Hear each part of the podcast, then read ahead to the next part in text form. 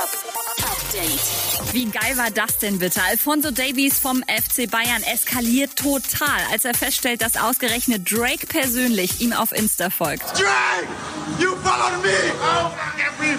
I can't.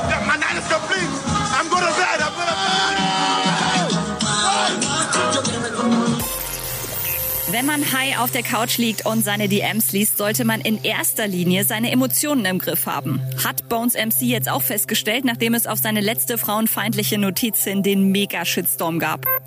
Es gibt nur einen Menschen auf der Welt, der Sido mitten in der Nacht ins Studio kriegt und das ist Brata, Belili. Belili, Bra.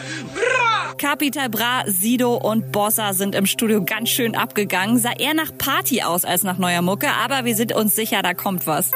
Und Cardi B arbeitet auch gerade an ihrem zweiten Album, dauert aber noch was, die will's halt perfekt haben, sagt sie. Stress machen muss sie sich nicht, ihr Debütalbum Invasion of Privacy hat gerade einen Rekord geknackt, als Album einer Rapperin, das sich am längsten in den US-Charts hält, nämlich 124 Wochen. Update mit Claudi on Air. Jetzt auch als Podcast. Für tägliche News in deinem Podcast-Player. Abonniere I Love Music Update.